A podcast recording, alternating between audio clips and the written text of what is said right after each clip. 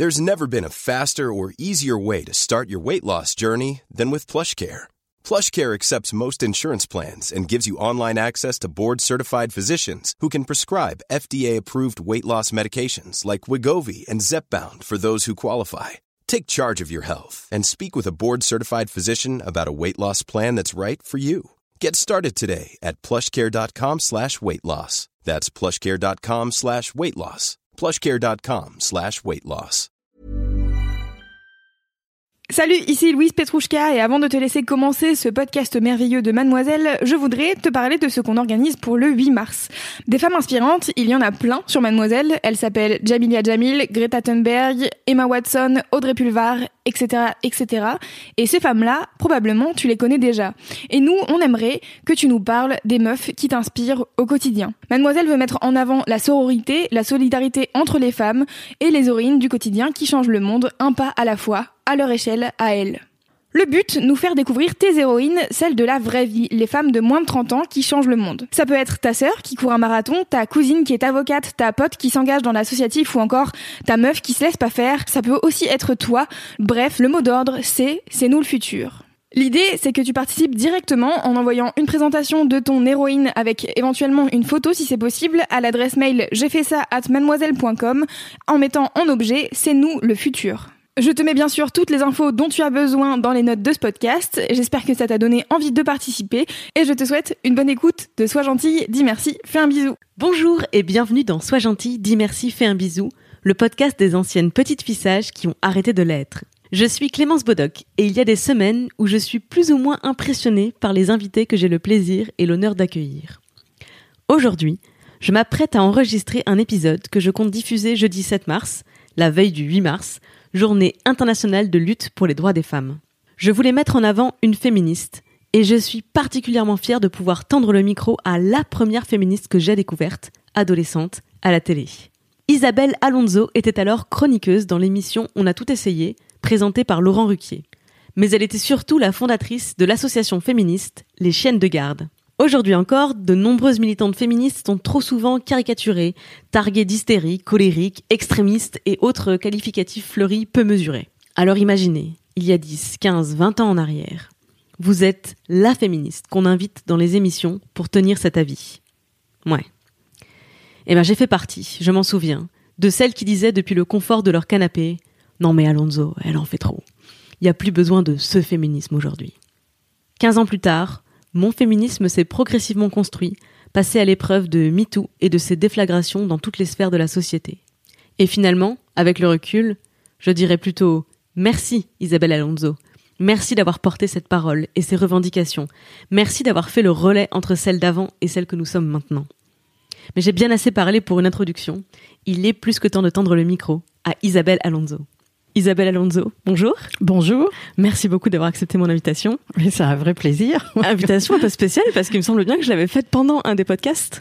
Euh, j'avais pendant un de mes entretiens dit que tu étais la première féministe que j'avais vue. Alors tout à fait, c'est et c'est pas moi qui l'ai entendu, c'est en fait une amie qui l'a entendu et qui m'a dit, euh, qui m'a donné vos coordonnées et qui m'a dit, euh, qui m'a dit peut-être ça serait bien que tu vois, bon voilà, voilà l'histoire. Trop bien. Euh, est-ce qu'on peut, est-ce qu'on peut se tutoyer pendant cet entretien Ah, ben, on se tutoie. Hein. Super. Non, Euh, j'ai dit un vous collectif un là vous parce que j'imagine que t'es pas toute seule sur cette affaire. Euh, alors je suis sur ce podcast assistée par Louise Petrouchka qui Ah ben, produit tous les podcasts de Mademoiselle. Donc effectivement, euh, on est deux dans cette affaire. Euh, je vais te poser la première question que je pose à toutes mes invitées dans ce podcast, qui est quel genre de petite fille tu étais quand tu avais 7 ans? Bah, quand j'avais 7 ans, j'étais une petite fille qui se posait beaucoup de questions. Moi, j'étais euh, d'abord j'ai été élevée entre deux garçons, une petite sœur a suivi par la suite, ce qui fait que bon, les garçons, je les connaissais, je les voyais de près, euh, ils m'impressionnaient pas du tout. Donc euh, j'ai commencé à percevoir très très tôt que le monde était plus taillé pour eux que pour nous, et ça vraiment très tôt, tout de suite, toute petite. J'ai tout de suite remarqué que dans les films, euh, que dans les livres, le beau rôle c'était toujours pour les garçons, que que en tant que fille, je me faisais plus facilement reprendre sur ma tenue ou mes attitudes que que, mes frères et pas par ma mère, hein, mais par euh, par les gens en général, je sais pas, les instits, tout ça. Donc j'étais une petite fille qui se posait énormément de questions parce que je comprenais pas du tout euh, d'où ça venait cette affaire. Donc euh, voilà. À part ça, j'étais sportive, j'aimais jouer, j'aimais l'école, j'aimais l'école, j'étais bonne élève et Et voilà. Et comment s'est manifesté ce, cet étonnement euh, constant de, de, la différence de traitement entre les filles et les garçons? Est-ce que déjà dès petite, tu provoquais une, une, discussion, tu protestais? Ou tu le rangeais comme une incompréhension de pourquoi ça se passe pas Oui, comme ça? faisait plutôt marrer mes parents que j'étais jamais, euh, j'étais jamais d'accord pour me contenter de ce qu'on me permettait de faire et tout ça, quoi. C'était, euh... oui, oui, je le revendiquais assez déjà, oui, oui. Euh, mais je sais pas quelle forme ça prenait à l'époque. C'était genre Calimero, c'est pas juste.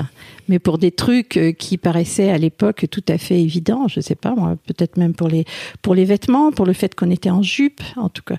Non, même pas d'ailleurs. Non, je sais pas, c'est difficile de. C'est peut-être un peu plus tard en fait que 7 ans que j'ai commencé à le formuler vraiment au départ, c'était plutôt de, de, le ressentir, quoi. Enfin, je veux dire, le, le, coup de la princesse, le prince charmant et tout ça. J'adorais les contes de fées, je les adore toujours, hein, mais c'est pas ça la question. La question, c'est que je trouvais quand même que la répartition des rôles était pas bien fringante pour les filles, quoi.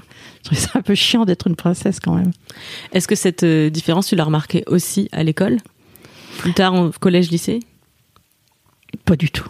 Franchement, à l'école, non à l'école, euh, j'étais plutôt lideuse que qu'autre chose, donc euh, j'ai pas. Non, moi c'était plutôt dans les livres d'histoire. C'était plutôt dans les euh, dans, dans, ce que j'entrevoyais de la littérature ou de la musique. Je me disais mais elles ont fait quoi les femmes? Mais il y a jamais de femmes nulle part. Mais comment ça se fait? Je feuilletais le dictionnaire, mais vraiment pour chercher des femmes. C'était que des filles de rois, enfin des reines ou des princesses, filles de rois. Et à part Jeanne d'Arc et Marie Curie, il y avait juste rien à se mettre sous la dent, quoi. Et ça j'ai remarqué très très tôt. Et donc euh, et donc je ne comprenais pas pourquoi il n'y a pas très loin de là à se dire qu'on a moins de capacité, qu'on a ah bon bah si les filles ont jamais rien fait, c'est peut-être qu'elles n'en sont pas capables et tout. Et je voyais pas, je regardais le monde autour de moi ne me paraissait pas euh, particulièrement généreux avec les garçons par rapport à nous quoi. Je voyais pas euh, où était la supériorité. Même pas d'ailleurs euh, musculairement parce que quand on est petite on est aussi costaud que les garçons quoi. Donc vraiment je comprenais pas. C'était la grosse question. Et tu disais que tu étais sportive? Oui, je faisais du sport, je faisais tous les sports possibles. Je faisais de la gym, des agrès, des trucs comme ça. Je jouais au basket, je faisais de la danse. Euh, voilà, je faisais, faisais, tout ce que je pouvais faire physiquement. Quoi. Et dans ta pratique sportive, comment était la relation avec les garçons? Ah ben, il y en avait pas. On n'était que dans des trucs de filles. J'allais dans des cours de filles, euh, de la danse classique de filles. Il y avait un pauvre garçon paumé là au milieu, le malheureux. Euh, J'étais dans une équipe de basket de filles. Euh, bah oui, donc ça c'était pas, c'était un monde où on était entre nous, quoi. D'ailleurs, on ne recherchait pas particulièrement la, la, compagnie des garçons. On était autosuffisant. Je reviens juste un instant au toi de 7 ans. Euh. Tu vivais en Espagne encore à ce moment-là Ah, pas du tout. Je suis née en France. Hein. Moi, je suis une ah, vraie... fiche Wikipédia est pas juste. Hein.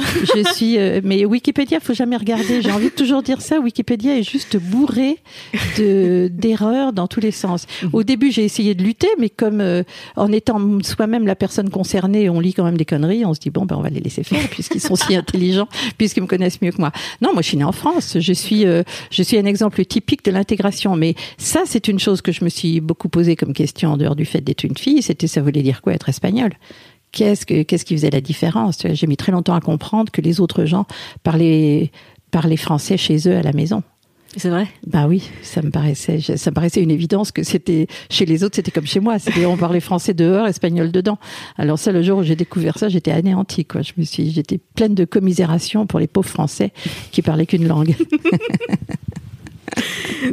Et ça c'est pas quelque chose que qui a pesé dans ta dans ta jeunesse, dans ton adolescence? Ah ben si, ça a beaucoup pesé. Euh, euh, le, le, regard sur les étrangers quand ils viennent du sud n'était pas plus euh, plus agréable à l'époque qu'il ne l'est aujourd'hui. Moi, je, je sais je sais très bien ce que ressentent les petits Maghrébins ou les petits Africains dans le simple regard des gens, sans que rien soit dit et même avec un sourire. Mais alors tout le mépris de la terre pour les peuples du sud. Ah oui, ça j'ai bien remarqué. Et alors en plus, moi, je vivais dans une petite ville de province où je voyais vraiment pas, encore une fois, ce que ces gens-là avaient de mieux que mes parents, et plutôt moins bien d'ailleurs.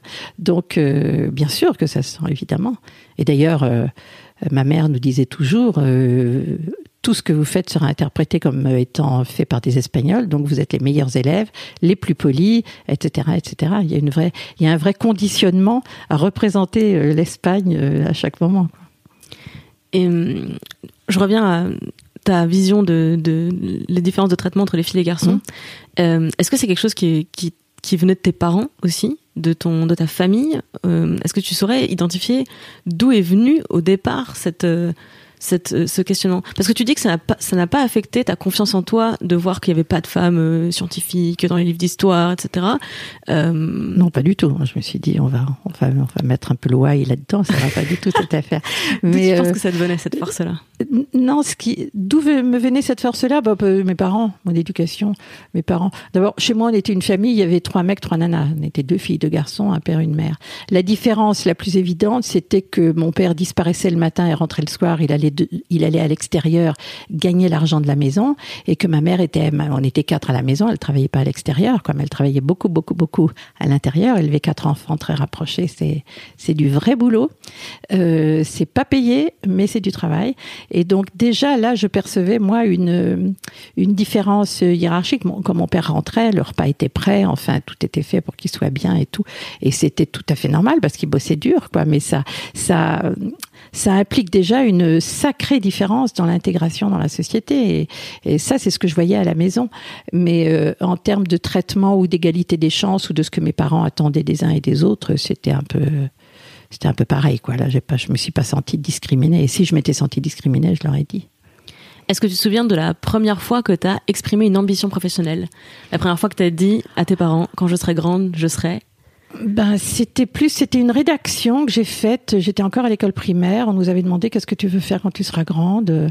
Alors moi, euh, parmi les coiffeuses, puéricultrices et autres institutrices de maternelle, moi j'ai dit que je voulais être présidente de la République. C'est vrai? Ouais, parce qu'il n'y en avait jamais eu. Ça a fait un tabac. Ça a fait un tabac. ça a été l'instit l'a lu parce qu'elle s'est dû dire, bah, il y a au moins le moment pendant lequel j'ai lu cette rédaction-là, je me suis pas emmerdée à corriger mes copies. Et, euh, et voilà, c'était une petite rédac d'une page on fait quand on est petit, mais euh, mais c'est ça que j'ai dit. Et j'étais pas du tout dans la, j'étais pas en train de penser que je faisais une grosse fantaisie. C'est ce que je me suis dit. Ben voilà, c'est ça qu'il faut faire, puisque je voyais bien que ça n'avait jamais existé. Toujours pas. c'est vrai. Oh là là. Oh, je, viens de réaliser que toujours pas. Et oui. Et waouh.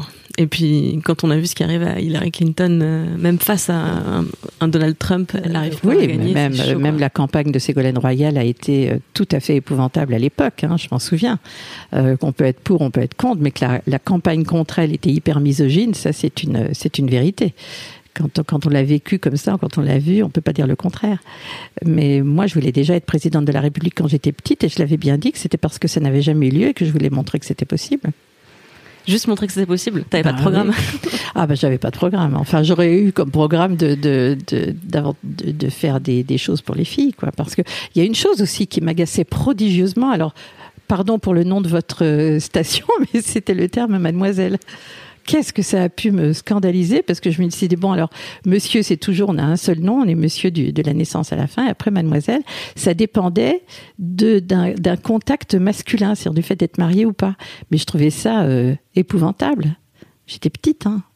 J'ai pigé ça tout de suite je sais pas pourquoi j'étais. Alors pourquoi vous me disiez pourquoi, d'où ça vient, tu, tu me disais. Euh, je pense que j'ai été élevée par des gens qui étaient allergiques à l'injustice. Donc, j'ai été allergique à l'injustice. Et la première injustice qui m'est apparue, parmi tant d'autres, mais la première, c'est celle-là. C'est le fait d'être une fille, quoi. Je disais, je cherchais de l'info partout désespérément, quoi. Est-ce qu'il y a un moment où ce rapport à l'injustice euh, a pris trop de place dans ta vie? Ben, je vois pas comment ça peut prendre trop de place. Je crois que c'est une priorité tout le temps, mais même maintenant, c'est normal. D'être révolté, après, on va pas non plus euh, mais d'être révolté par l'injustice, c'est le béaba du citoyen ou de la citoyenne. Je sais pas, c'est pas. En fait, ce que je veux dire, c'est, je pense qu'il y a beaucoup de jeunes militantes féministes aujourd'hui, et je m'inclus dedans, qui, euh, qui, qui ressentent au bout d'un moment un, épuisement, en fait, à répéter ah, les évidences. C'est autre chose. C'est autre chose. Eh bien, si ça peut te consoler, hein. ça a toujours été comme ça. Ok, super. ça a toujours été comme ça. C'est-à-dire, moi, ce que je vois autour de moi aujourd'hui, je vois que les réactions à l'extérieur du mouvement sont toujours les mêmes l'incrédulité, l'incompréhension, la négation. Oh non, mais t'exagères, ah mais il n'y a pas des trucs plus importants, enfin blablabla. C'est toujours, toujours, toujours le même set d'arguments. Maintenant, euh, euh, évidemment, il faut pas se décourager, mais de temps en temps, il faut, euh, faut lever le pied un peu puis aller faire autre chose, hein, c'est sûr. C'est pas possible autrement. C'est pas possible autrement. Ça ça n'est toujours pas entré dans, les cerveaux sont très récalcitrants. Alors on dit toujours que on mesure la subversivité d'une idée à, à la violence des réactions qu'elle provoque. Alors c'est là qu'on voit que le féminisme, c'est la cause la plus subversive, celle qui va au plus profond de la remise en cause de notre culture et de notre fonctionnement social, c'est clair. Mais euh, en revanche, là où je suis moi, mais hyper contente, c'est quand je vois justement les générations qui arrivent derrière, quoi. Parce qu'alors, euh, je sais pas, je trouve que les, les, les jeunes femmes d'aujourd'hui sont combatives, elles sont malignes, elles sont intelligentes, elles trouvent des tas de biais, elles sont tellement, tellement malignes, quoi. Et je suis aussi contente de voir qu'il y a quand même beaucoup, beaucoup de mecs chez qui ça ne, ça ne provoque plus cette réaction euh, de, déni, d'incompréhension, de stupidité absolue que ça fait chez les plus âgés ou chez encore certains jeunes. Mais il y a quand même maintenant toute une fraction de types que je trouve euh, qui ont compris, quoi, qui sont solidaires. Bêtement solidaires, parce que c'est quand même pas très compliqué cette affaire finalement, c'est quand même simple faut pas non plus avoir fait Polytechnique. Non, faut peut-être même ne pas avoir fait Polytechnique d'ailleurs, maintenant que j'y pense. Yes, j'espère que vous avez entendu les filles parce que c'est pour nous, c'est pas Doc. non, mais c'est vrai, c'est vrai, il se passe plein de trucs. Je regarde un petit peu ce qui se passe autour de moi, mais c'est formidable. Euh, Est-ce que tu peux me replacer un peu le contexte de à quel moment tu as commencé à militer être une militante féministe bah, Moi, je me suis jamais considérée comme militante. C'est un truc, euh, le mot militant, c'est vrai que c'est un mot très dévalorisé, mais moi, dès le départ, je me sentais pas d'être là dans une organe, de la représenter, de parler en son nom et tout. Alors j'ai fait ça pendant trois ans de ma vie, ça m'a largement suffi. C'est comme si j'avais fait mon service militaire, c'est mon service féministe. Mais en revanche, que j'ai commencé à m'intéresser à la question. Alors dès l'adolescence, tout de suite, j'ai commencé à lire, mais tout ce qui me tombait sous la main. J'avais la chance de pouvoir lire en anglais, donc j'ai lu les féministes américaines, celles dont on dit tant mal et qui sont tellement merveilleuses. Euh, enfin voilà, je me suis intéressée à la question. Après, quand j'étais étudiante, là, on avait fait un groupe. On avait fait un groupe de, on réagissait à tout ce qui nous paraissait sexiste sur le campus et tout. Alors on s'est pris de trois torgnoles quand même. Hein. Je me souviens un jour, on avait dit on va réagir chaque fois qu'un type nous fait euh, ce qu'on appelle aujourd'hui le harcèlement. Alors à l'époque on disait qu'un type fait chier quoi. Et donc euh, et donc, on s'est aperçu que si on répondait du tac au tac, euh, eh bien, le, le, recours à la violence était immédiat, quoi. Et j'imagine que c'est pareil aujourd'hui, mais mais j'ai arrêté ce genre d'action. Enfin, après, il y a une question d'âge. Hein. On se fait emmerder par les mecs jusqu'à 25 ans. Hein. Après, ça se calme. Alors, moi, j'en ai plus de 30. ça continue. oh, moins quand même. Moi, moi, je trouve que le... Enfin, si j'en juge d'après mon expérience personnelle, mais le plus violent et le plus grave, c'est justement quand on est très très jeune, entre 13 et 18 ans. euh, Là, c'est là le, le harcèlement est constant, quoi. C'est très violent et, et je trouve qu'après ça se calme quand même. Et puis après, quand on commence à avoir la tronche de quelqu'un qui va réagir, ça se calme tout à fait. Mais je pense qu'il y a un rapport avec ce que tu disais tout à l'heure sur euh, à, à quelle quelle est ta relation avec un une autorité masculine, tu sais. Oui. Quand, entre 13 et 18 ans, si t'es seul dans la rue ou qu'entre filles dans l'espace public, euh, t'es pas encore la propriété d'un mâle et euh, tu es plus tout à fait la propriété de ton père parce que t'es, tu te balades seul et qu'il y a un côté euh, cher disponible. Ah ouais, je sais pas. Je sais pas si j'ai jamais. J'ai juste vu ça comme ça. Ils se posent pas de questions. Les types ils voient arriver une gamine, ils lui disent un truc euh, pour voir la tête qu'elle va faire, quoi. Et effectivement, on fait une tête parce que parce que on est encore très très très innocente et naïve, quoi. Après, évidemment, quand on commence à avoir un peu de répartie, euh, le rapport de force peut changer. D'ailleurs, quand on est féministe, c'est très important d'avoir de la répartie. Je voudrais revenir aux féministes américaines parce que c'est Oui. aussi une des raisons pour lesquelles euh, je voulais absolument euh, avoir une féministe d'une autre génération que la mienne. Parce que moi qui m'intéresse aussi beaucoup à ces questions et qui ai aussi euh, beaucoup lu plus des articles que des ouvrages entiers, j'ai euh, la sensation qu'aujourd'hui on est peut-être en train de réinventer un truc que vous aviez déjà compris il y a 40 ans. Bah ouais. non mais oui. C'est qui les féministes américaines C'est euh, affreux, et mais- quel mal euh, Oh là, je pense euh, peut-être euh, les, les, les deux noms qui me reviennent comme ça, c'est Shulamit Firestone et euh, Suzanne Brown Miller, qui a écrit un pavé sur le viol dans les années 70, quoi. Et euh, tout est dit, tout, tout, tout. Moi, ce qui me ce que je trouve incroyable dans le, les autodéfenses, les systèmes immunitaires du patriarcat, c'est la capacité du patriarcat à couper les générations les unes des autres et à, à tout faire pour qu'il n'y ait pas de transmission. Il n'y a rien dans les, dans les programmes scolaires, etc., etc., sur l'histoire des droits des femmes, l'histoire du féminisme. On parle de l'histoire de France sans se rendre compte que c'est l'histoire des hommes de France. Et donc, euh, et donc, il y a un défaut de, il y a un défaut de transmission et une dépolitisation ambiante qui font que dans les années 70, certaines féministes, alors de, de, de- les précédentes par rapport à moi, avaient sorti un journal qui s'appelait Féminisme à des zéros. Féminisme année zéro euh, dans les, pour les postes 68 tardes, c'était ignorer euh, les suffragettes, c'était ignorer les tricoteuses, c'était ignorer tout ce qu'il y a eu depuis toujours. Il y a toujours eu des féministes, toujours. Dans toutes les générations, les femmes les plus intelligentes ou les plus clairvoyantes sont forcément féministes. Elles le voient ce qui se passe. Et si elles sont pas totalement réprimées, elles s'expriment. Donc elles existent. Sauf que la génération d'après, tout est tellement fait pour les décourager qu'elles n'arrivent pas à transmettre.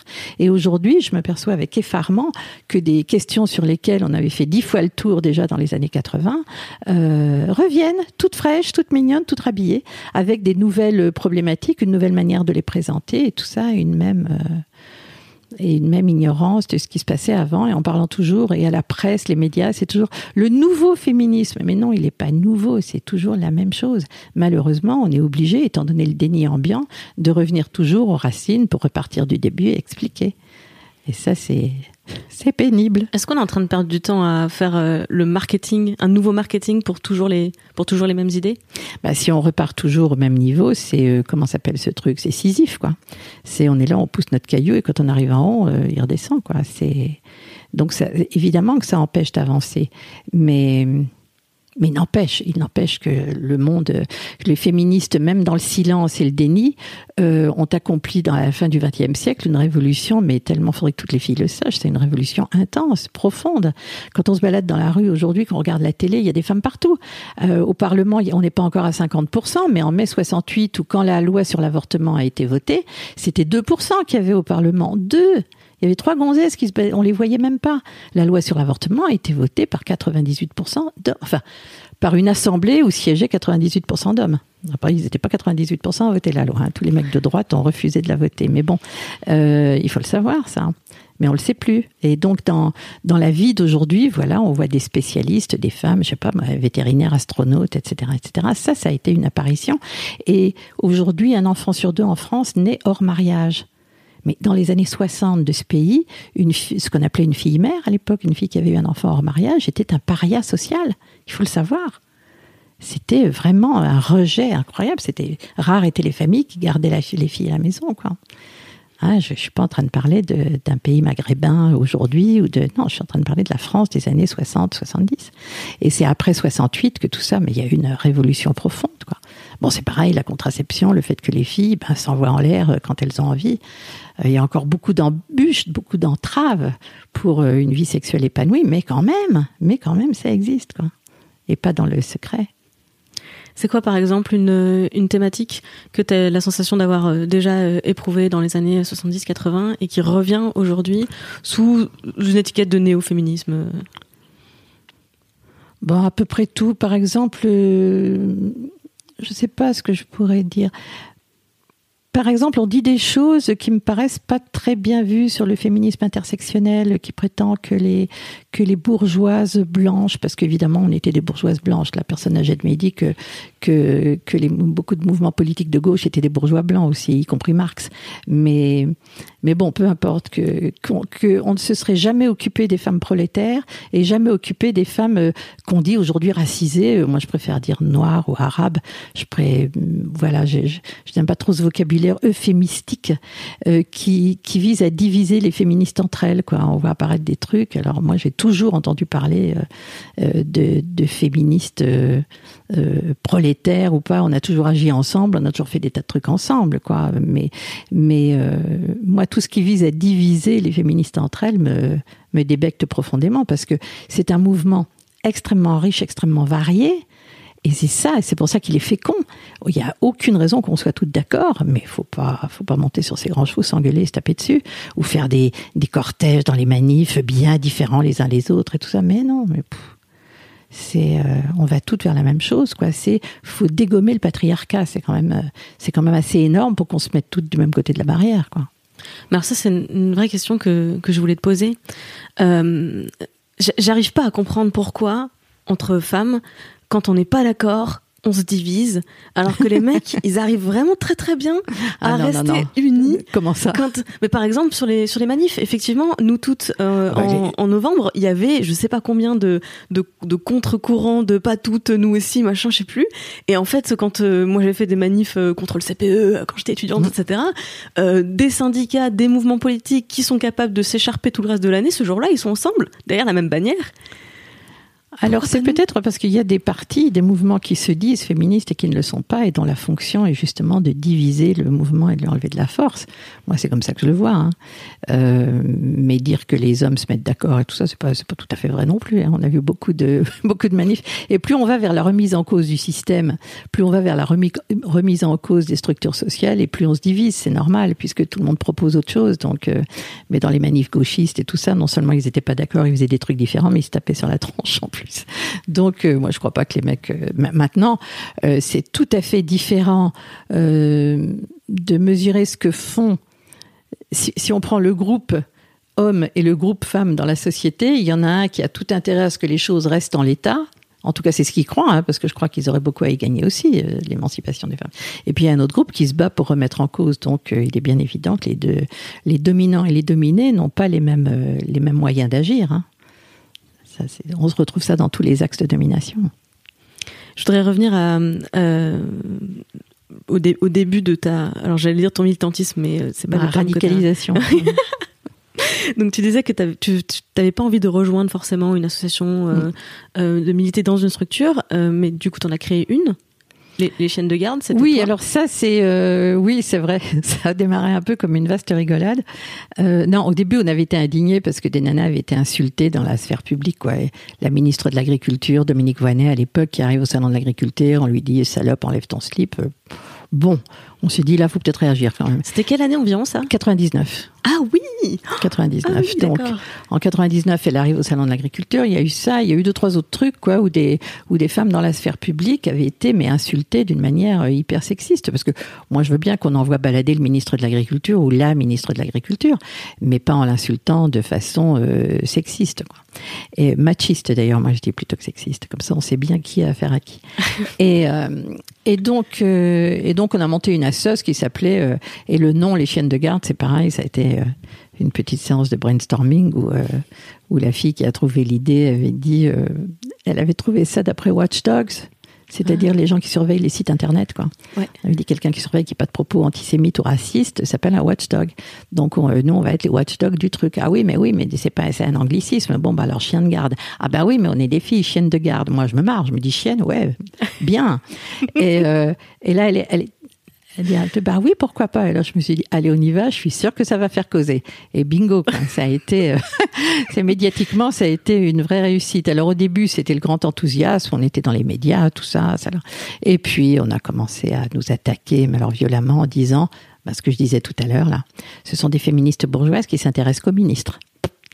Voilà. Et après, on avait aussi, euh, je me souviens à l'époque, il y avait un truc qui avait beaucoup frappé euh, les esprits, c'était que une nana qui était allée prendre un pot au Fouquet, au bar du Fouquet, il y avait un petit panneau qui disait interdit aux femmes seules. Déjà, le concept de femme seule, faut bien comprendre, c'est pas une femme qui est seule, parce que deux femmes, elles sont seules aussi. Hein. C'est une femme qui est pas avec un mec, qui est pas avec son, comme tu disais tout à l'heure, pas avec son propriétaire légal, quoi. et donc, euh, et donc, on avait trouvé ça un peu fort de café. On l'a signalé à l'époque et la direction du Fouquet a accepté de le mettre euh, au chapitre des vieux souvenirs et on l'a fait enlever. Et il y a une plaque au bar des chiennes de garde qui, au bar de- du Fouquet, qui dit que les chiennes de garde ont demandé à ce que ce truc soit enlevé. Mais alors là, du coup, on est devenu, c'était même plus des blanches bourgeoises. C'était carrément les nénettes qui passaient leur vie au Fouquet. Bah oui. Ce qui n'était pas exactement le cas. Mais alors, du coup, on aurait, à l'époque, je me disais, imaginons un, un bar dans Paris, même un bar très élégant, très chicos, etc., où il y aurait un petit panneau marqué euh, interdit aux Noirs ou interdit aux Juifs. Et que quelqu'un réagisse contre ça, est-ce qu'on irait lui dire oh là là, mais c'est qu'on fréquente les beaux endroits de la capitale? Non, on dira bah oui, ça craint quoi. Et donc là, on a commencé à être attaqué là-dessus, et là, ça a été la, la vraiment l'agressivité. Enfin bon, le, les fiançailles des chiennes de garde avec les médias ont duré très peu de temps. Moi, j'y suis restée trois ans, dans lesquels on a essayé de prendre la défense de tout un tas de femmes, toutes différentes les unes des autres. Ever catch yourself eating the same flavorless dinner three days in a row? Dreaming of something better? Well, HelloFresh is your guilt-free dream come true, baby. It's me, Kiki Palmer. Let's wake up those taste buds with hot, juicy pecan-crusted chicken or garlic butter shrimp scampi. Mm. Hello Fresh. Stop dreaming of all the delicious possibilities and dig in at HelloFresh.com. Let's get this dinner party started.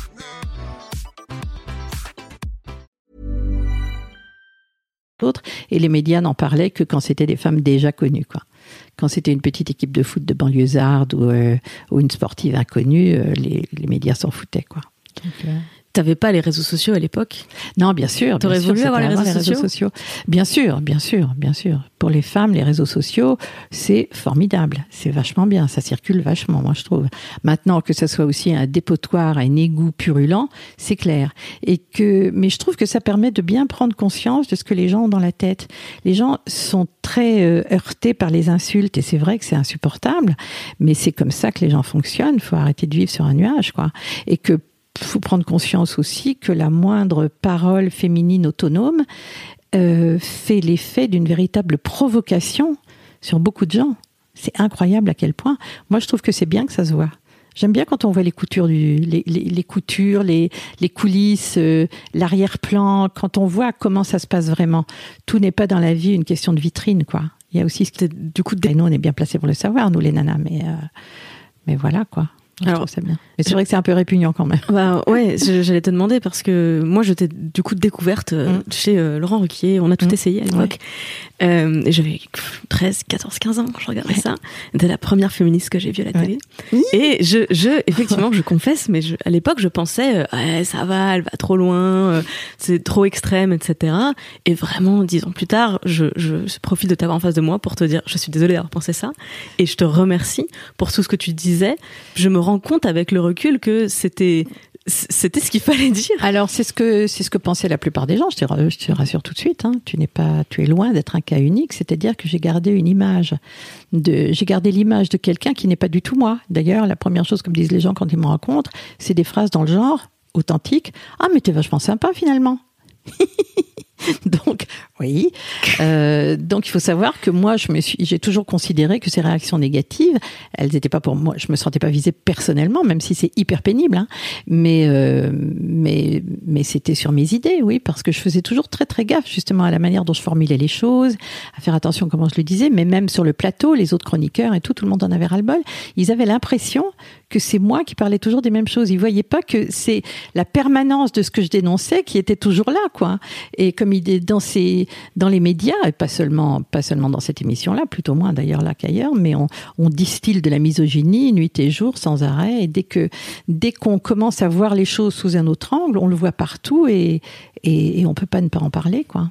Mais c'est vrai que ça avait totalement dévalorisé ma parole. C'est intéressant comme, euh, à partir du moment où c'est moi qui le disais, c'était mis en, mis en doute. Alors que moi, j'ai toujours pris grand soin de n'affirmer quelque chose que quand j'en étais parfaitement sûre.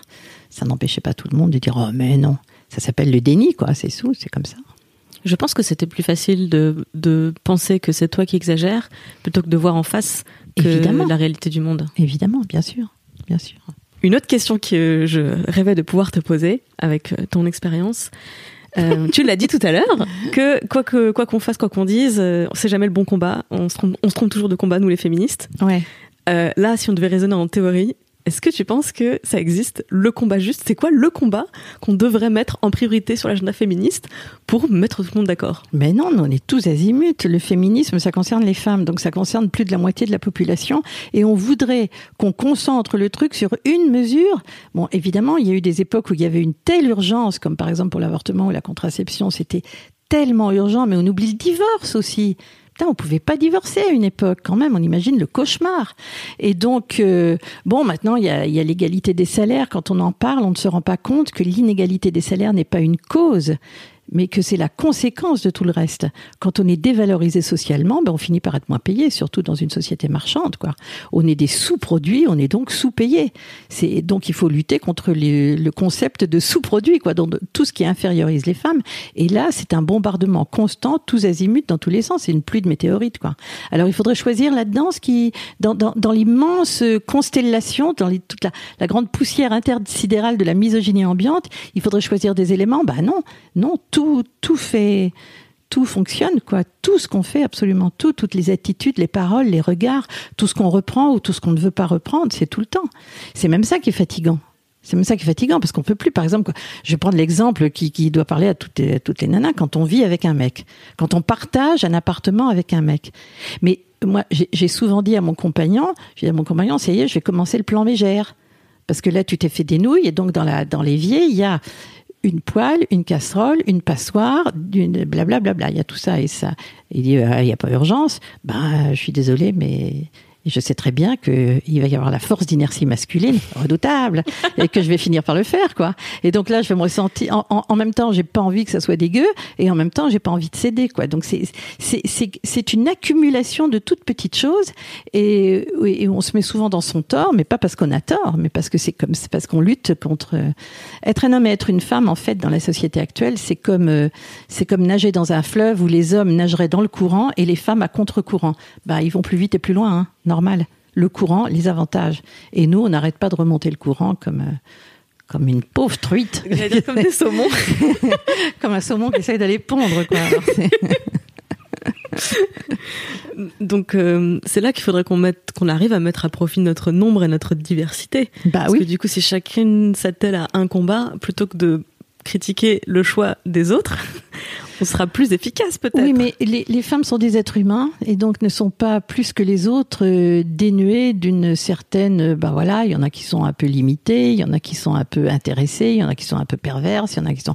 Bon voilà, tout le monde n'est pas loyal dans cette affaire. Il y a des gens qui poursuivent euh, un but personnel, une carrière personnelle, ou qui pensent que ça les arrange de d'aller dans un sens ou dans l'autre, ou qui comprennent rien, ou qui se trompent. Quoi. Je veux dire, on peut pas demander aux gens, on peut pas demander aux femmes d'être parfaites parce que là, on tombe dans le même travers que tout le monde, quoi. Donc euh, voilà, moi il y a beaucoup de, de, femmes qui se revendiquent du féminisme et qui pour moi défendent des idées euh, qui sont pas les miennes. Euh, ça ne me dérange pas plus que ça. J'aime encore mieux ça que les tiédas, ceux qui sont toujours d'accord avec tout. Ça c'est les, ce qu'on appelait les Thérèse à une époque. c'est la vie qui trouve que non, ça me dérange pas. Non, bah non, moi ça me dérange pas non plus. Bon bah voilà, rien les dérange. Bah, très bien, continue. N'empêche que c'est grâce à nous que ça avance, hein, c'est pas grâce à elle. Alors justement, par rapport à ce qui avance, euh, tu le disais euh, à ton à ton époque, euh, le, enfin un peu avant même déjà, la contraception, l'avortement, c'était le combat oui, le ça, plus moi, urgent. C'était moi, j'ai, moi, j'ai commencé ma vie en ayant accès libre à la contraception et où ma mère m'a carrément emmené chez la gynéco pour pour le faire. Quoi. Donc je suis dans, dans un milieu qui m'a jamais posé de problème de ce point de vue-là. Mais mais c'est parce qu'avant, elles se sont bien battues pour quoi. Donc ça, c'était le combat le plus urgent Mm. à cette, à cette époque-là. Aujourd'hui, est-ce que tu vois un, un combat, un, un, un théma, une thématique, une lutte qui serait euh, le, le, nouveau droit à l'avortement, en fait ah, Pour moi, ça serait la lutte euh, vent debout contre la pornographie. Ah oui? Euh, la pornographie qu'on nous présente comme une forme de liberté d'expression, c'est ni plus ni moins que la mise en scène systématique de femmes torturées. Je dis bien femmes torturées parce que là aussi, Internet qui a été un, qui reste un fabuleux instrument de liberté pour les femmes, vraiment de pouvoir communiquer parce que la, la stratégie du patriarcat contre les femmes, ça a toujours été l'isolement. Hein. On appelle ça une cellule familiale, hein, je dis toujours une cellule. Hein. On réfléchit comme à la santé, une cellule. Donc chaque nana dans sa cellule, incommunicado. Donc, euh, donc la communication entre femmes, euh, Internet, pour ça, c'est génial. Mais le contrepoison, euh, l'antidote, le, le, patriarcat, parce que pour le patriarcat, le féminisme est le poison, c'est l'arsenic qui leur fait le plus mal. Euh, ils ont trouvé quoi? Ils ont trouvé la pornographie qui, sous couvert de liberté sexuelle, sous couvert de gaudriole et de joie de vivre et de yop la boum et tout ça, avec quoi? Personne ne saurait s'y opposer. Des gens qui s'envoient en l'air guillerement. Si ça excite ceux qui se font voir et si ça excite ceux qui regardent, je vois pas où est le problème. Hein. Sauf que c'est pas ça du tout. Sauf qu'il suffit d'aller sur Internet deux secondes et que les, les noms même des sites commencent par insulter les femmes, parce que quand il y a deux personnes qui baisent, il y en a une qui se fait avoir, il y en a une qui est une salope, et il y a l'autre qui est un, un méga mec, euh, un Rocco Siffredi. Tiens, Rocco Siffredi, par exemple, c'est un héros qui passe à la télé, qui tourne des films, etc., et qui se vante d'avoir un sexe qui, confronté à n'importe quelle anatomie féminine, euh, aboutirait à une éventration. Hein, 24 cm, je sais pas quoi, c'est enfin. Et donc on se dit voilà, et on valorise ce genre de truc quoi. C'est euh, et donc la pornographie sur Internet devient de plus en plus sauvage. Elle est basée sur euh, la surenchère et c'est carrément de la torture sur des filles dont on, j'aimerais bien savoir qui sont ces filles, d'où elles sortent, comment elles se sont retrouvées là, euh, quelle est leur histoire, sur quels abus euh, a été bâti le fait qu'un jour elles acceptent de faire ce qu'elles font. Euh, voilà. Et, et, donc ça, ça fait partie du, de la lutte globale contre la violence. La violence. La violence morale, la violence psychique, la violence euh, physique. Et pour finir avec la féminicide et tout ça. Quoi. Donc c'est pas la pornographie en général parce qu'il y a aujourd'hui, enfin il y a de la, il y a de la pornographie euh, euh, féministe euh, dans le consentement, Oui, enfin bah, mais c'est très minoritaire. j'a- J'attends de voir ça. Non, franchement, pour moi, la pornographie féministe, d'abord, je, je sais, on, faudrait dire féminine d'ailleurs, parce que je vois pas comment on peut féministe. Je, je vois pas trop ce que ça veut dire dans le domaine de la libido, du désir et de la vie sexuelle. On a une, on a une un monde fantasmatique qui est le résultat de toute une éducation. Alors, je crois qu'il peut lui-même être porteur de plein de trucs vachement malsains, mais c'est comme ça, c'est ce qui fonctionne. Euh, Bon, ça me paraît très compliqué, moi, très artificiel et très plaqué. Je crois qu'un véritable euh, érotisme féminin, qui est une véritable expression de la sexualité féminine, ne peut apparaître qu'une fois euh, que les femmes auront eu une vraie vie sexuelle épanouie et libre et tout ça. C'est une conséquence plutôt qu'une cause, à mon avis. hein. Donc ça, je veux bien, hein, si on dit ça, moi. Le peu que j'ai regardé de pornographie féministe, euh, je trouve ça un petit peu... euh, vraiment très cliché, quoi, très...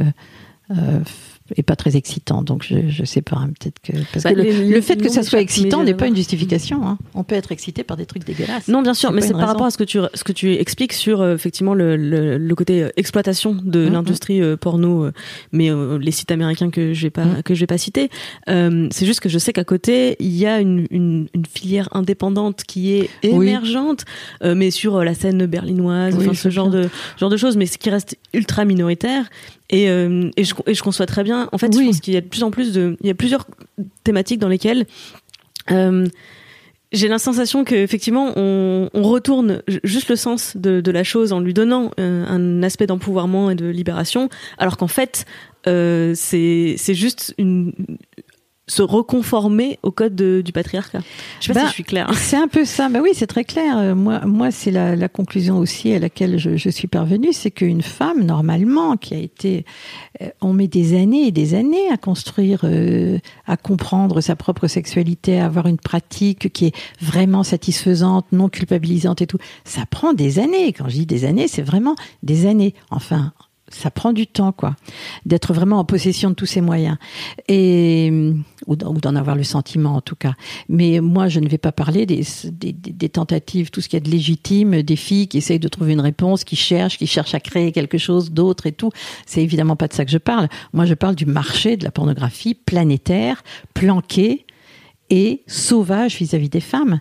Alors, il y a deux choses. C'est que la pornographie ne rapporte de la thune qu'aux mecs qui l'exploitent, aux pornographes qui sont des, proxénètes mondiaux. Il n'y a aucune différence avec la prostitution. Et d'autre part, ça rapporte rien aux filles, si ce n'est des séances de torture, quoi. Alors ça, c'est une chose qui me dérange beaucoup. Et ce qui me dérange aussi, c'est que ça excite les mecs. Et voir les filles aussi. Alors là, je me dis qu'il y a quelque chose de pathologique dans cette sexualité-là. Pathologique, hein, je dis bien le mot, c'est malade. Moi, ce qui, me, moi, ce qui me dérange, c'est qu'aujourd'hui, on n'a pas de contrepoids euh, à ça dans la société. C'est-à-dire que l'éducation sexuelle est complètement lacunaire et que Bah, beaucoup d'adolescents s'initient à la sexualité par la, euh, ça. la- la pornographie tient lieu d'éducation sexuelle à cause des résistances, de la pression d'abord des, des religieux, hein, les catholiques pour ne pas les nommer sur le, en France, mais euh, ça serait pareil pour les autres religions. La, la joie de vivre, la libido, euh, la, la joie qu'auraient les adolescents à s'envoyer en l'air tranquillement, en étant contraceptés, protégés et tout ça. C'est l'année, c'est l'époque de la vie où on a les, les hormones les plus folles. Mais pourquoi on leur fout pas la paix? On les laisse pas en profiter tranquillement plutôt que de leur plaquer des schémas et des trucs qu'on leur foute la paix entre eux. ils ont des tas de choses à se dire et des tas de choses à faire, et, tout le monde s'en porterait mieux, quoi. Et au lieu de ça, on continue à avoir des associations de parents d'élèves qui hurlent dès que l'éducation sexuelle en général dépasse plus d'une heure dans tout le cursus. Hein, je sais pas combien ça dure dans le cursus d'un collégien. Et en plus, on passe la moitié du temps à parler de de maladies et l'autre à parler de grossesse non désirée. C'est hyper bandant, quoi. C'est ça donne envie, là, faut reconnaître. hein. Arrête, tu m'excites, quoi. Et donc, euh, dès que dès qu'on se met à parler de sexualité, on s'aperçoit que les filles entre 15 et 17 ans, il y en a une, une proportion inouïe qui savent pas ce que c'est que le clitoris. Ah ben d'accord. Bon, c'est pas les plus finaudes hein, non plus. Moi, j'ai trouvé toute seule et j'étais très très jeune. Mais euh, mais bon, voilà quoi. C'est euh, C'était une sur cinq en 2016 euh, dans un rapport du Haut Conseil à l'égalité euh, entre les femmes et les hommes. Une fille sur cinq de 15 ans ne sait pas quel est un clitoris, à quoi ça sert. que- Moi, je crois que c'est même plus que ça, hein, même maintenant. Alors, faut dire que c'est pas la pornographie qui va les renseigner. hein. Le, dans la pornographie, bon, la fille écarte, le mec qui va, boum, badaboum. Ah non, elle le suce d'abord. Enfin, c'est vraiment génial. Euh, je sais pas, mais moi, si une fille arrive à jouir comme ça, je lui tire mon chapeau. Ou, euh, enfin, je sais pas. Euh, oui, oui, bien sûr, il faudrait, il faudrait beaucoup plus d'éducation sexuelle et beaucoup moins de et empêcher que, que les enfants aient accès à la pornographie parce que le message que ça leur envoie est, est terrible, il est automutilant quoi. Il empêche les filles d'avoir une sexualité épanouie, mais les garçons aussi, hein, faut pas croire. C'est pas du tout épanouissant cette affaire. On, on mélange tout. Ah bah oui, mais d'ailleurs sur Mademoiselle, on a commencé à avoir une, une rubrique masculinité dans, la- dans laquelle on Bien déconstruit aussi tous les Bien clichés sûr, de la évidemment. masculinité toxique, Évidemment. dont ce rapport à la performance, y compris dans le sexe, enfin, Bah oui. surtout dans le sexe. Ah, on n'aimerait pas être à leur place. Hein. Oh les pauvres. Euh, Est-ce que dans ton, dans ton parcours, il y a une victoire dont tu es particulièrement fière? Oh, à quel à quel point de vue? Dans ta, dans ta lutte féministe, euh, ou plus largement, hein, si, tu, si tu penses à autre chose? Une fierté particulière. Vu comme ça, isolé des autres et tout ça, euh, je je vois pas particulièrement. Il y a eu des moments où j'ai eu des répliques ou des choses dans des débats qui ont bien cloué le bec à la personne que j'avais en face. Ça, j'ai bien aimé.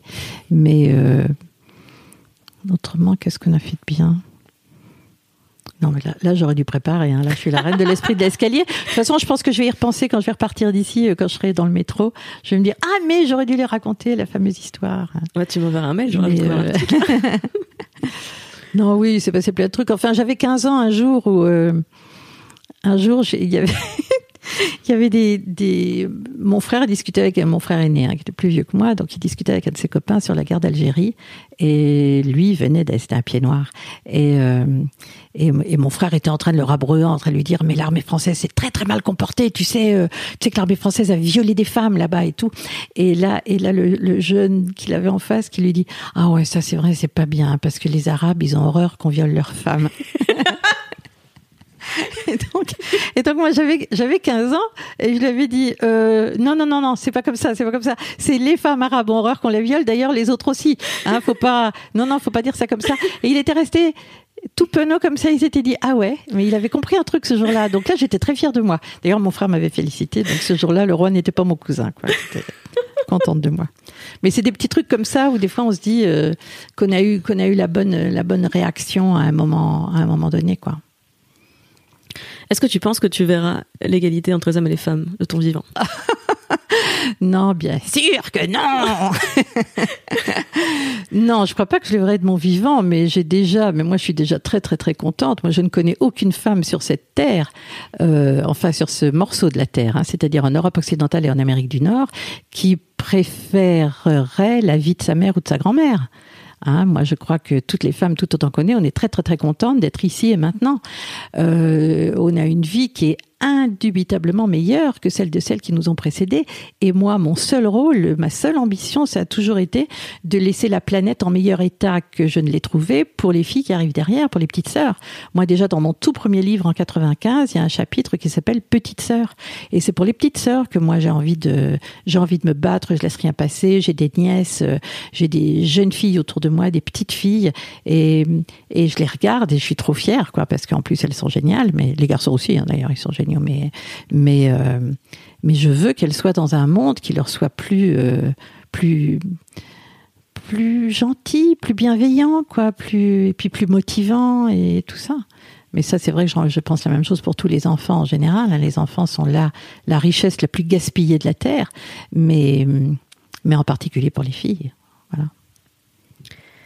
Euh, le 8 mars pour toi, euh, ça, ça a quel sens? Est-ce que c'est alors c'est pas la c'est pas la fête des gonzesses, on est on sera on sera d'accord là-dessus. Hum, mais tu tu te sens comment euh, le 8 mars toi?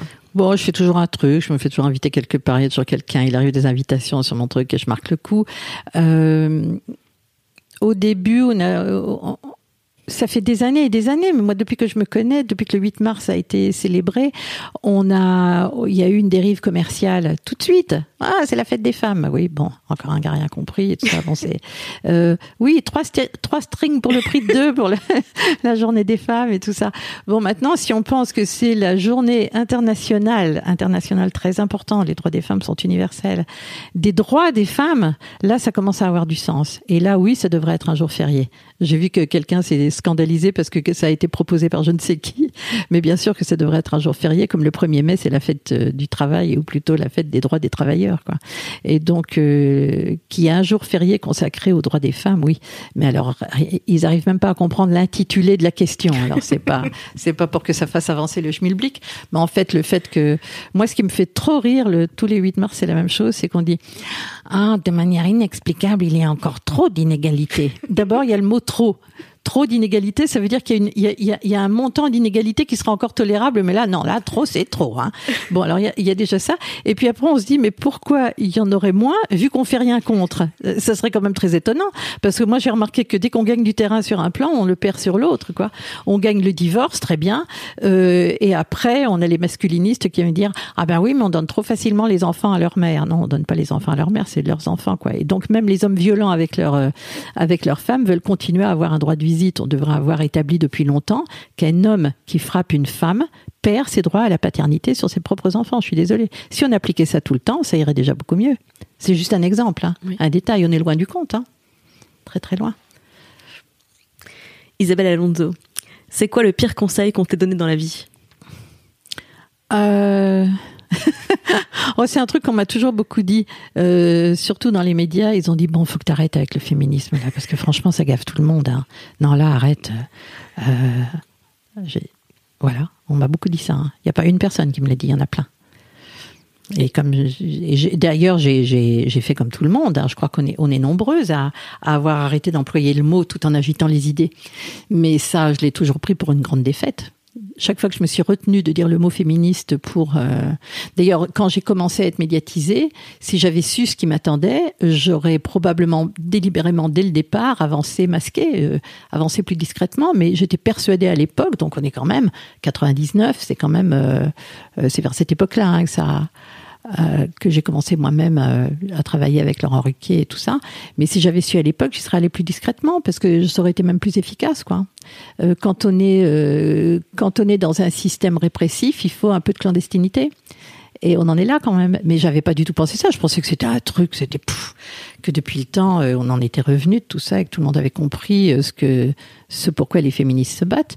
Mais comme on ne reconnaît, on n'attribue jamais aux, aux, féministes les réelles conquêtes féministes. On l'attribue toujours à l'ère du temps, au hasard, à l'histoire, à la modernité, à que sais-je, mais jamais au rôle des féministes. Et pourtant, on est là et on est bien là et depuis longtemps. Est-ce que tu crois que c'est parce que euh, nous, les femmes en général, on, a, on ne revendique pas assez nos, nos victoires? On s'approprie pas assez nos victoires? Non, non, c'est pareil, il faut arrêter de dire ça. On s'approprie tout ce qu'on peut, c'est les autres qui nous désapproprient. Non, non, non. Moi, les nanas, elles ont toujours voulu, euh, elles ont toujours été, euh, encore une fois, on dit souvent, souvent les femmes ne parlent pas. Non, non, elles parlent, elles parlent. Il faut juste essayer de les écouter. C'est pas pareil. On parle, mais on nous entend pas. Et on nous entend pas parce qu'on nous écoute pas parce que le, la parole des femmes fait les frais d'une espèce de bruit de fond un peu déplaisant qui empêche d'écouter l'essentiel. Quoi. Est-ce qu'il y a eu un moment où tu as eu envie d'arrêter? Où tu t'as eu, tu t'es dit, euh, bon, en fait, ça va être... Euh, on ne m'écoute pas, on ne m'entend pas, je, j'en ai marre Ben, moi, ça fait déjà un petit moment que j'ai mis une pédale douce. Hein. De toute façon, je m'agite pas énormément. Mais ce qu'il faut dire aussi, ça je vais le dire avec force, c'est que dans ma vie privée, dans les gens que je connais et tout ça, le nombre de gens qui m'ont dit merci, le nombre de gens qui me disent, mais tu sais, depuis que je te connais, je vois les choses autrement, j'aurais jamais réagi à ça, j'aurais même pas vu, quoi. Et maintenant, je le vois et tout ça. Mais ça, c'est hyper gratifiant hyper gratifiant. J'ai des neveux, par exemple, qui sont qui sont trentenaires et qui sont euh, hyper féministes, qui me disent non mais tu te rends pas compte que c'est moi qui explique aux filles pourquoi faut être féministe et des choses comme ça. Mais ça c'est très très gratifiant. Moi j'adore. Donc euh, donc voilà, lever le pied, ben non, faut pas lever le pied si, on le savait. C'est comment le sketch de, Tim Seat quand il dit Mon grand-père disait chaque année il y a un peu plus de cons, mais cette année je me demande si ceux de l'année prochaine ne seront pas déjà arrivés. ben, on a un peu ce sentiment euh, quand on dit des évidences et qu'on recueille un regard dubitatif qui dit non, ah bon, vraiment? Voilà, je me souviens, euh, je sais pas moi comment les gens réagissent justement pour, pour ces choses qui sont considérées comme étant peu importantes, un détail, euh, c'est rien du tout. Bon, bah alors si c'est un détail, on arrête. Par exemple, le fait que on n'a pas à prendre euh, le nom de son mari quand on se marie, c'est un usage, c'est même pas dans la loi. Quand on dit, oh, mais c'est un détail. Alors là, je dis, moi, je dis au mec, je dis, bon, bah, vas-y, change de nom, toi, demain. Vas-y, appelle-toi Dupont alors que tu t'appelais Schmilbluck. Tu vas voir que c'est pas si simple. Ça, atteint ton identité profonde, quand même, ton nom. Et des choses comme ça, quoi, tout ce qui apparaît comme un détail. Non, faut pas lâcher. En plus, c'est trop jouissif d'en parler. Il y a une, citation que, dont j'oublie l'auteur, euh, que j'aime beaucoup, qui me parle souvent. C'est un très grand tort d'avoir raison trop tôt. bien sûr. Ah ben bien sûr, bien sûr. Ça te parle? Ah ben ça me parle énormément. Quand je vois, quand je lis un livre que j'ai écrit en 95 où j'ai déjà toutes les thématiques qui sont tellement à la mode depuis et le nombre de gens qui m'ont dit non, ah bon, mais pas du tout. Ben oui, bien sûr, bien sûr.